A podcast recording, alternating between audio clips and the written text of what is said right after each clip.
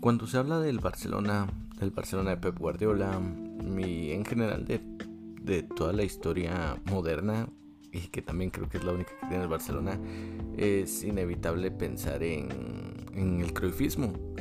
Pero, ¿de dónde nació la palabra croifismo? ¿Y por qué es tan importante? ¿Y por qué ayudó tanto a Pep Guardiola a ganarlo? O a ganar y conseguir todo lo que logró. Incluso el sextete eh, basado en el estilo de juego que ofrecía este sistema.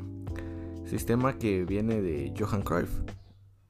Y quizás el top 4, top 5 mejores jugadores de toda la historia. Y cuando hablamos de técnicos también muy arriba. Así que bienvenidos a Capitanes del Banquillo. Y en especial a esta sección llamada Reyes del Balón. Donde hablamos de todas estas figuras que fueron importantes y que son reyes del balón literalmente. Jugador y entrenador del fútbol holandés, hijo de una familia modesta, con una situación económica normal. A los 10 años ingresó al Ajax de Ámsterdam, club en el cual permanecía hasta 1973 y con el que obtendría 6 títulos de liga y 3 Copas de Europa. Entre 1973 y 1978 jugó en el Barcelona, con el cual consiguió el campeonato de liga en 1974. Durante 18 años fue nombrado mejor futbolista europeo en tres ocasiones, en el 71, en el 73 y en el 74. En el 74 fue designado como el mejor jugador del mundial disputado en aquel año. Tras su paso por el FC Barcelona, recaló brevemente en la liga estadounidense y luego en el Levante español para incorporarse de nuevo en el Ajax.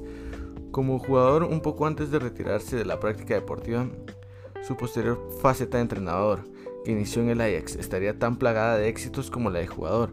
Destacó sobre todo su latente ofensivo y logró sus mayores victorias con el FC Barcelona, club con el cual entrenó en 1988 al 96. Durante 18 años logró cuatro ligas consecutivas, la del 91, 92, 93 y 94 y una Copa de Europa en 1992. En el 98 creó la Universidad Johan Cruyff que imparte estudios para la administración y gestión de entidades deportivas. En 1999 fue homenajeado en Barcelona y Ámsterdam y fue nombrado asesor de la UEFA. Mamonazo Johan Cruyff, la verdad, para haber puesto hasta una universidad que es en la que estudió Chava Iglesias, eh, Club de Cuervos Reference. Johan Cruyff debutó en el fútbol en la primera división con el Ajax el 15 de noviembre de 1964. A los 17 años por entonces era un joven delgado y larguirucho, de mucha elegancia y técnica individual, tan listo en el terreno de juego como fuera de él. Sus cambios de ritmo con el balón pegado a la bota lo hacían inalcanzable para sus marcadores. Dos años después, el Ajax ganó la liga holandesa, circunstancia que se repetiría en siete ocasiones más. Recibió el balón de oro el mejor jugador europeo en los años 71, 73 y 74. La verdad es que de todos los que han pasado por acá por Reyes del Balón de Johan Cruyff es del único que sí, antes de esto sí me había puesto a, a revisar sus highlights, sus mejores jugadas. Y la verdad es que sí, un fuera de serie. Pero más que por Johan Cruyff lo hacía por la naranja mecánica y su estilo de juego. Pero vamos a llegar a eso.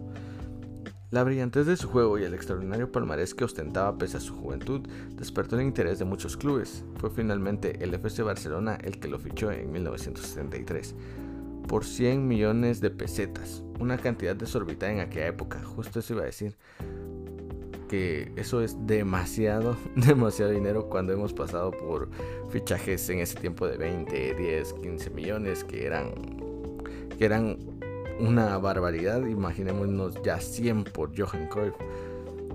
El 28 de octubre de 1973 debutó con el FC Barcelona en la Liga Española de Fútbol, en un partido contra el Granada. El Barcelona, que había empezado la competición con un juego mediocre, inició ese día una remontada que lo llevaría al título. En su camino hacia la liga destaca la histórica victoria sobre el Real Madrid por 0-5 en el Bernabéu, en las cinco temporadas que jugó en el Barça obtuvo también una Copa de España y se convirtió en el ídolo de la afición culé. Hasta el día de hoy es muy recordado Johan Cruyff y creo que el actual éxito que tienen ha, opacado mucho la, la, silueta de Johan Cruyff y lo importante que fue para la historia del Barcelona. Su aportación a la selección de su país fue decisiva y marcó una época. En 1974, con Cruyff como líder de la selección holandesa, apodada la naranja mecánica por su contundencia y el color de su camiseta, se convirtió en la subcampeona del mundo con un juego asombroso.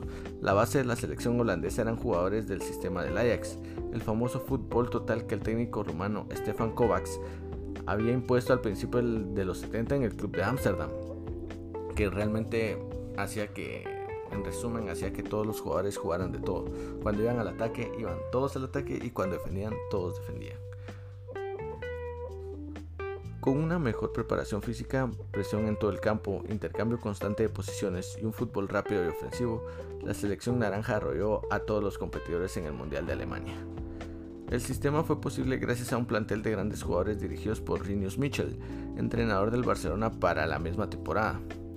Cruyff era el líder de un extraordinario conjunto de talentos como Van Hanagen, Kroll, Rixenberg, Rep y el combustible Nexens, fichado también por el Barcelona para acabar el Mundial. El fútbol neerlandés deslumbró a todo el mundo, solo tenía un defecto, la falta de resolución al final de la portería, que fue junto con el tradicional espíritu competitivo de los animales lo que le impidió derrotar en la final a los anfitriones realmente no creo que fue eso. La falta de pegada ante el arco de Cruyff no creo que fue. Creo más fue un desgaste físico después de haber jugado todos los partidos del torneo de esa intensidad. Ya para la final creo que ese equipo ya no daba para más. Una pena, la verdad. Ese equipo de Holanda merecía más una Copa del Mundo que el subcampeonato que tuvieron. Y si ya si lo comparamos con la segunda generación que logró el subcampeonato en Sudáfrica 2010, esta lo merecía aún más. La segunda etapa de Cruyff en el Barcelona la desarrolló como técnico, fichado por el presidente José Luis Núñez el 4 de mayo de 1988. Promovió como entrenador un juego vistoso basado en la posesión del balón y en el espíritu ofensivo, por la calidad individual y colectiva de sus componentes, así como por su espíritu innovador y sus éxitos deportivos. Su equipo sería conocido como el Dream Team y proporcionaría al club una de las etapas más brillantes de la historia, el Barcelona conquistó una Recopa de Europa en el 89, una Copa del Rey en el 90 y cuatro ligas consecutivas del 90 al 94. En 1992 llegó el título más soñado por los barcelonistas, la Copa de Europa. Igual que en sus equipos, igual que en sus tiempos de jugador, Cruyff no dejó en su etapa como técnico que nadie metiese en su terreno, manejaba incluso la política de fichajes y salarios. De aquí nace el fútbol del tiquitaca, de Pep Guardiola con esta base del cruyffismo ya que fue parte de, esa generación. Muy influenciado por eso de ahí viene todo el éxito del Barcelona de la mentalidad de Johan Cruyff. Y eso es indebatible. Creo que nadie puede estar en contra de que todo lo que ha logrado el Barcelona es gracias a la mente de Johan Cruyff. Pese a sus extraordinarios triunfos, la mala gestión del equipo en 1996 movió a la directiva a cesarlo de su cargo. Inmediatamente Cruyff recurrió a la decisión ante los tribunales por considerar la despido improcedente. El enfrentamiento de Cruyff con la directiva azulgrana no se reflejó en la afición, que manifestó siempre su apoyo al exjugador y ex técnico que tantos títulos había dado a su equipo. De hecho, Cruyff sigue, sigue viviendo en Barcelona. Ah, pues como que esto no está muy actualizado porque Cruyff ya ni vive. que seguía siendo un mito para los simpatizantes azulgranas. Los partidos de homenaje en el estadio, de, en el estadio barcelonista en marzo de 1999 registraron una gran asistencia en el público. En 2009 recibió el cargo de dirigir a la selección de fútbol de la Comunidad Autónoma de Cataluña y en 2010 fue nombrado presidente de honor del club. Mm, está bien, o sea, al final sí tuvo los méritos y todo para para ser ese gran estandarte del fútbol en Cataluña y en Barcelona en general.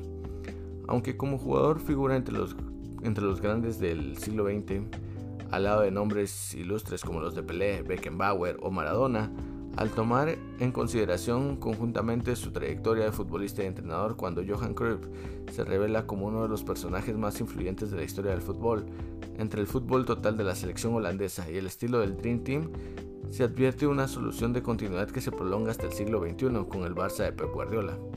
Gran centrocampista del Dream Team y técnico blaugrana el glorioso cuatrenio de 2008 a 2012. Realmente Pep Guardiola era un tipo Sergio Busquets. Mm, no tan técnico diría él mismo, pero, pero sí parte importante y de ahí nace todo. nace todo de ahí, cuyos éxitos se consideran la herencia de su filosofía y de sus concepciones estratégicas y tácticas del juego. Nada más que agregar realmente. Un crack como jugador, un crack en la gestión, un crack como técnico, un crack en ideas, o sea, realmente no hay otra palabra para definir a Johan Cruyff. Creo yo que balones de oro que lo demuestran, ligas, champions, o sea, creo yo que lo único que le faltó para estar realmente dentro del top 3, creo yo que fue esa Copa del Mundo que se le negó ante los alemanes. Pero sin lugar a dudas, un rey del balón. Ya saben que pueden seguirme, darle like, si están desde Spotify, darle follow. Y nos vemos en el siguiente episodio. Adiós. No olviden seguirme a mí como patata-jd y al podcast como Capitanes del Banquillo. Y nos vemos. Adiós.